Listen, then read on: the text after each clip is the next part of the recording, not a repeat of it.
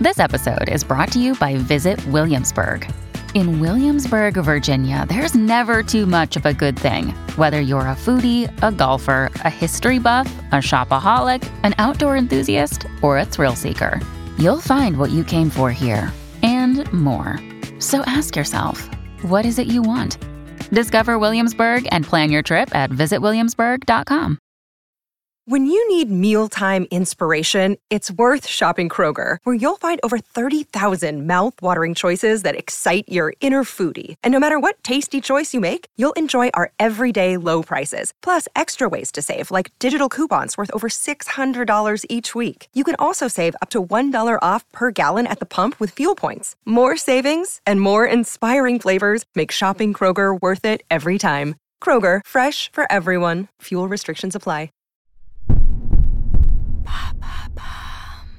Pourquoi certains peintres ne respectaient pas la proportion des corps? Merci d'avoir posé la question. Il convient généralement de dire que pour bien dessiner, il faut être capable de reporter ce que l'on voit dans les justes proportions. En art toutefois, ce respect des proportions n'a pas toujours été la norme.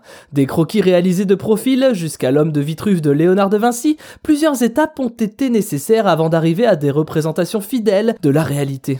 Le non-respect des proportions dans la peinture a-t-il une signification? Si l'on s'intéresse à la peinture égyptienne ou à celle du Moyen Âge, nous remarquons que les peintres mettaient plutôt en avant une représentation symbolique qui visait à refléter la hiérarchie de leur société. L'homme affirme sa place dans le monde et dans la nature qui l'entoure et cherche à rivaliser, en tant que créateur, avec les dieux qu'il tenait autrefois pour fondateurs de la nature et de lui-même. Ainsi, pendant longtemps, le corps a été associé aux divinités et les artistes ont cherché comment représenter le divin selon des canons bien définis. Ces canons de beauté ont varié, allant de la beauté grecque au corps monstrueux. Chaque détail avait son importance, on pouvait dessiner sur le même dessin un homme bien plus grand qu'un autre, certainement un souverain face à une personne du peuple. Quelles sont les peintures les plus connues qui ne respectent pas la proportion des corps? Durant la préhistoire, les représentations montrent des corps aux formes exagérées, mettant en avant deux aspects importants de l'époque, manger et se reproduire. Dans la culture égyptienne, l'idée était de rendre une scène directement compréhensible par le spectateur. Chez eux, les attitudes ainsi que les proportions du corps sont déterminées par des grilles de construction.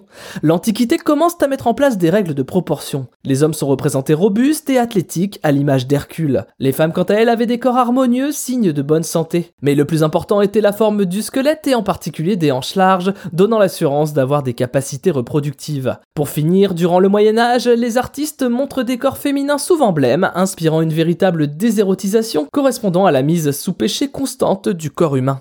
Les corps n'étaient pas représentés pour être contemplés, mais pour faire naître chez le spectateur un sentiment de compassion. En revanche, sur les sujets religieux, une vraie différence existe, puisque les personnages divins sont représentés à une échelle supérieure. Comment est-on passé de formes disproportionnées à des corps parfaits? Ce n'est qu'à la Renaissance qu'une propension à l'objectivité a définitivement pris le dessus sur le symbolisme. À partir de là, on a cherché à mesurer le corps humain sous toutes ses coutures. Dès lors, la démarche des artistes n'a plus été la même, et plutôt qu'une recherche de subjectivité, ceux-ci ont réalisé des recherches précises avec l'aide des mathématiciens afin de conduire à l'établissement d'un idéal esthétique qui est toujours en vigueur aujourd'hui. Léonard de Vinci a ainsi été l'un des premiers à travailler le sujet jusqu'à établir des rapports de proportion devenus une norme aujourd'hui. À cette époque, l'art est indissociable de la science. C'est par exemple la suite de Fibonacci, très connue par tout bon mathématicien qui se respecte, qui a servi de base pour définir le rapport de proportion qui amènera au nombre d'or. Cette manière très cartésienne de voir l'art explique également en partie pourquoi, avant la Renaissance, la notion de proportion était différente. Elle marque clairement le passage d'un monde dominé par la foi et les symboles vers une société pragmatique menée par les sciences et l'innovation. Maintenant, vous savez.